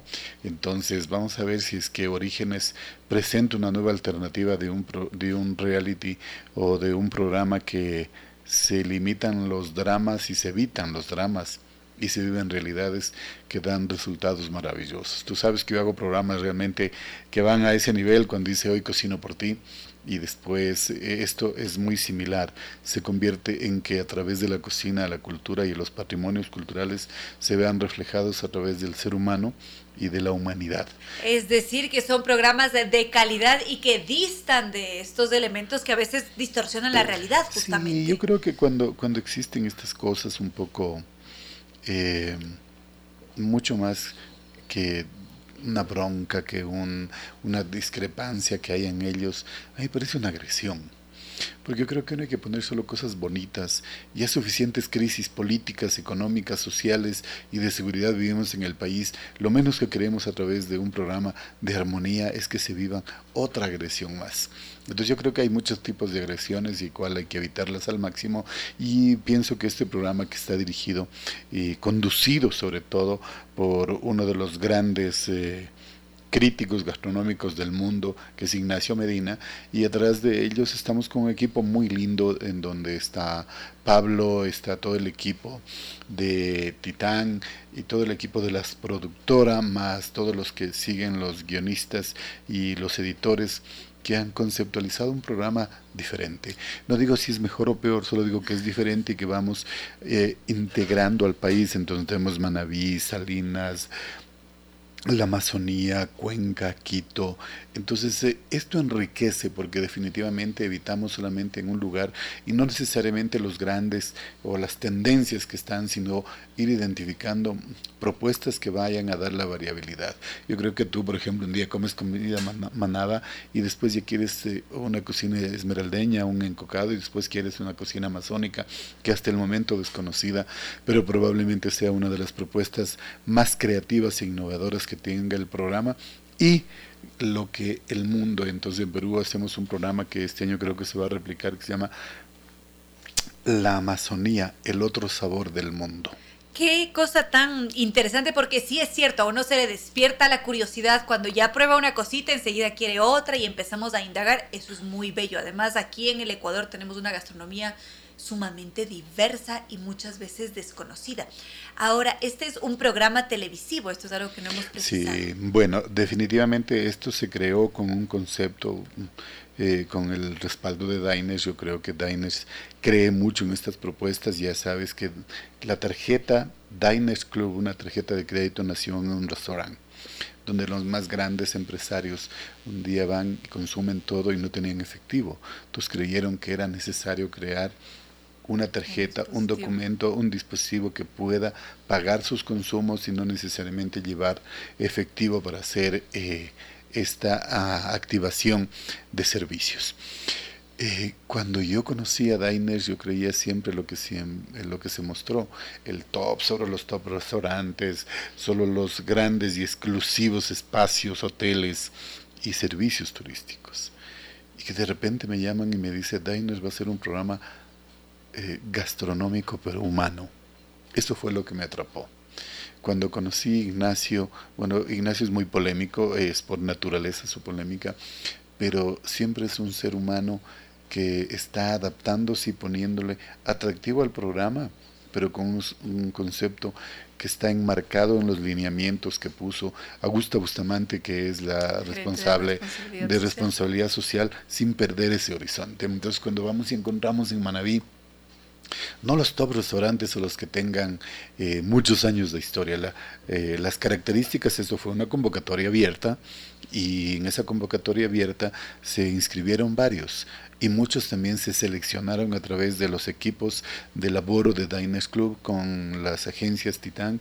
Y, es decir, que primero se hizo un scouting para eh, identificar quién iba a participar en estos, que ¿cómo podríamos catalogarlos? ¿De reportajes? ¿O, cuál es la yo pondría los emprendimientos que tenían dos años de vida y menos de cinco años de constancia y permanencia. Porque un emprendimiento gastronómico, por lo regular, estadísticamente a los dos años desaparece. Y cuando superó los dos años, en los cinco años, también es otro tiempo de crisis.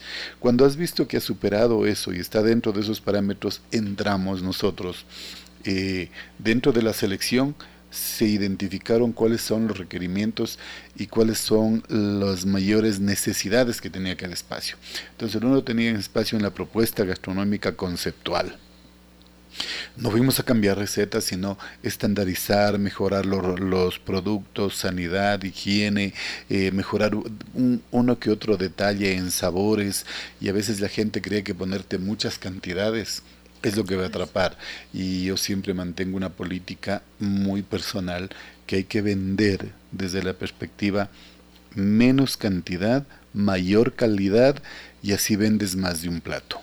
No es que estamos aprovechándonos del comensal, solo que le pedimos la oportunidad de que se demuestre la calidad y la propuesta gastronómica. Y además esto nos permite a nosotros probar mucha más variedad, porque si es que nos quedamos de repletos con una torre de arroz, es que, es que se limita, entonces todo eso hemos ido cambiando y hemos ido dando, vas a ver en el programa, los otros tenían, tenían requerimientos, yo creo que Ramiro es un papel maravilloso, que es identificar el problema económico. Estos emprendimientos por lo regular no son formales, entonces no tienen una contabilidad establecida, no tienen un programa y un sistema en donde regulen cuánto invirtieron, en qué tiempo van a tener el TIR, la tasa interna de retorno, eh, cuáles son los costos fijos más los variables más los gastos y establecer un precio de costo total, un, un total cost para poder mm, a partir de eso plantear un PVP de venta que esté dentro de la competencia del mercado, pero que nos permita a nosotros engranar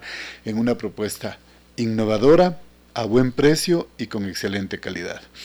Y por último estuvo una, no por último, ni me, digo por último porque es la más guapa de todas y es la que más se nota el trabajo que hizo, porque fue el trabajo arquitectónico y es una diseñadora de interiores y esto lo volvió realmente encantador, aparte con poco presupuesto, pero muy recursiva. Entonces ella lo hizo que se vea bonito, que se vea funcional y Bárbara Bermejo que es la diseñadora en donde buscó cada uno de los elementos y lo más bonito es que cuando la gente vio un proyecto así, se invitaron y se convidaron a otras em, eh, empresas que querían participar de apoyar estos emprendimientos. Es donde vino eh, alguna empresa de pintura, otra empresa de cerámicos, otra empresa de equipos, y así todos como nos sentíamos parte del proyecto y de verlos esa avidez que tenían cada uno de los emprendimientos de salir, mejorar la calidad, mejorar la presencia. Entonces el cambio fue integral. Uno en la propuesta gastronómica, otro en establecer, establecer y formalizarse eh, contable y financieramente, y el otro estéticamente y funcionalmente desde que los baños sean los adecuados en un servicio eh, gastronómico, porque tú has visto que muchos restaurantes tienen los baños de, de estos emprendimientos sobre todo, digo, ¿no? Que tienen más o menos como si fuera una mesa más. Entonces, eh, aquí yo creo que la diseñadora hizo un trabajo tan bien hecho que fue el antes y el después. Entonces, queremos invitarles a que nos eh, vean todos los domingos siete y media de la noche por Teleamazonas eh, y el replis el próximo sábado siete y media de la noche. Con eso nos ayudan a que esta gente primero pueda eh, sentirse muy orgullosa de lo que ha hecho. Nosotros como Diners decir, estamos aportando al desarrollo porque ellos crean fuentes de trabajo directa e indirectamente, indirectamente que a través de los proveedores, de comprar más cosas, de elementos y directamente creando fuentes y puestos de trabajo fijos, cocineros, saloneros, limpieza, seguridad, implementos e, e incluso poder aportar con eh, estos eh, emprendedores que están haciendo las propuestas de controlar los alimentos a través de sistemas establecidos eh, normalmente. Diners tiene mucho de esto conocimiento porque yo creo que ha hecho el asesor financiero un trabajo impecable, pero todos estos requieren de computadoras, de sistemas, de impresoras y ha sido un desarrollo tan bonito, pero tan bonito que cuando tú las vas a ver, al principio eran una mesita, una cocina dentro de la casa probablemente, y de repente ya les ves totalmente formales. Y como resultado. vamos a, conocer toda la transición que se tuvo Exactamente. del punto A al punto B. Y el antes y el después. Hermoso. Entonces tú ves a ver que como está así todo muy modesto y de repente va cambiando, le van quitando, le van poniendo luces, le van poniendo paredes, le van poniendo lámparas, le van poniendo pinturas. es hermoso ver esas transformaciones. Esa evolución. cuando uno construye la casita. Exacto. Que está de repente el gypsum o yo no sé qué y después empieza a revestirse y tiene ya... Y a y a ponerse una mesita y a ponerse un cuadro y a ponerse una luz. Eso es lo que vas a ver. Y, mira que el resultado en el análisis que hemos hecho, pues, por ejemplo, uno de los candidatos, no te voy a decir el nombre, para mantener la expectativa y el suspenso y que vengan a vernos, viene y nos dice, yo vendía, por decirte, no es la cantidad, pero eh, voy a decir, yo vendía mil dólares por semana después de toda la evolución de lo que ha ido la promoción, ya vendo cuatro mil dólares por semana. Ah, qué cosa, es decir, hay un cambio. Entonces, ya, e, eso te digo, ese rescate yo creo que Dainer demostró que cuando los grandes proyectos y grandes empresas y grandes eh, eh, momentos que vive Dainer a través de apoyar a todo esto, apoyar a esto responsablemente en lo social, en lo humano y en lo cultural, va a dar un resultado y un antes y un después. La verdadera cocina que identifica a los pueblos está en las carreteras, en los mercados, en las vivanderas y en las familias. El momento que recuperemos, rescatando sabores, y vas a ver, desde cocina italiana hasta cocina amazónica, desde cocina manavita hasta cocina cuencana, desde cocina tipo Thai en Quito hasta una cocina totalmente innovadora en donde vas a encontrar por ejemplo, una pizza con masa de yuca. Solo por, por, contarte estos detalles, no dejen de vernos.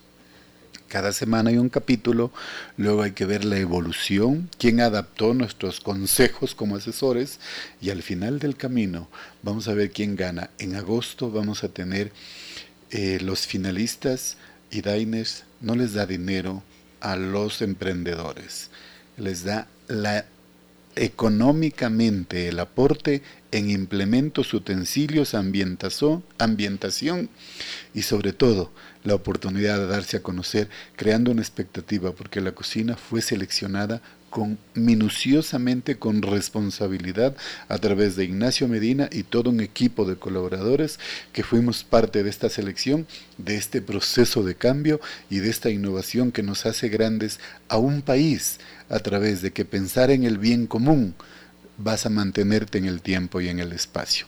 Cuando es personal es de muy corta vida en buena hora. Felicitaciones por este hermosísimo proyecto. Lamentablemente tenemos al dios Cronos que no nos perdona y ya me está haciendo aquí luces el dios Cronos y me dice ya, es hora de Ya que se calle el Edgar y se vaya. No, no, no, no, no. Todo lo contrario, que nos visite con más tiempo para poder Bueno, ahora tenemos que contarte otros proyectos que estamos haciendo. Ya te digo, vamos a presentar en poco tiempo el libro de las mujeres cocineras panamericanas. Lindísimo. Entonces, tendremos un espacio destinado. Y vamos a hacerlo para eso porque yo creo que es otro proyecto. Ya sabes que yo siempre estoy involucrado en todo.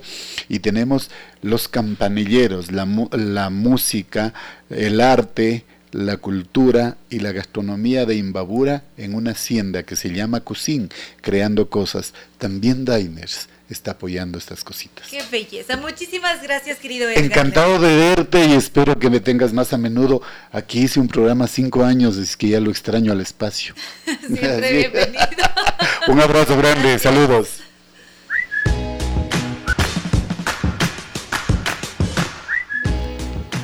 Amigos, hemos llegado ya al final de este vuelo de música y palabra. Muchísimas gracias siempre por estar en sintonía, por escribir a través de redes sociales, por estar pendientes de todo lo que compartimos aquí en este espacio. Gracias también al doctor Córdoba que nos ha entregado una estupenda selección musical y por supuesto a nuestros queridos auspiciantes, Zambi Tours que nos invita a hacer un viaje fascinante por todo el Asia, Japón, Vietnam, Camboya, Tailandia.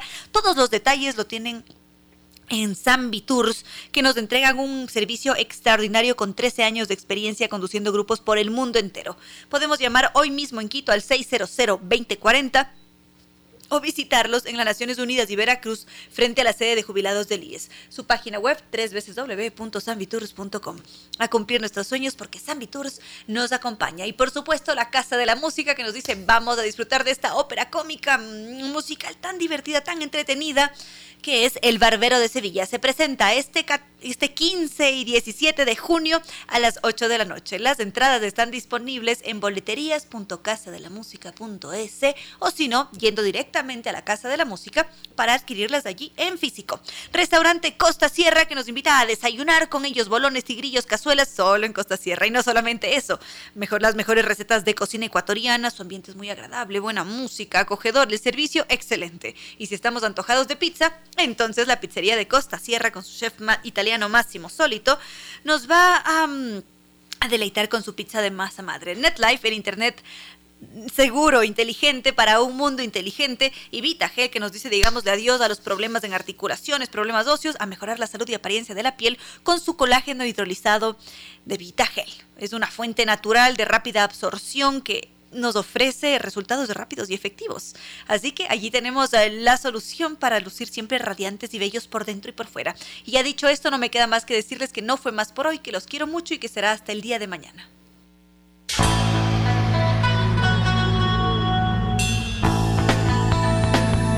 Como dicen es cierto que en la vida no hay casualidades, piense, ¿por qué escuchó usted este programa?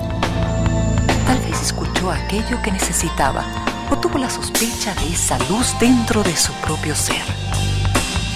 Una gota de agua, un corazón que late, una semilla en su memoria, un remanso en medio de sus prisas, una voz que aliente su esperanza, una pluma para sus alas.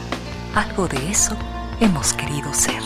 Aquí, en concierto sentido, con Ramiro Díez. Y Reina Victoria Díez.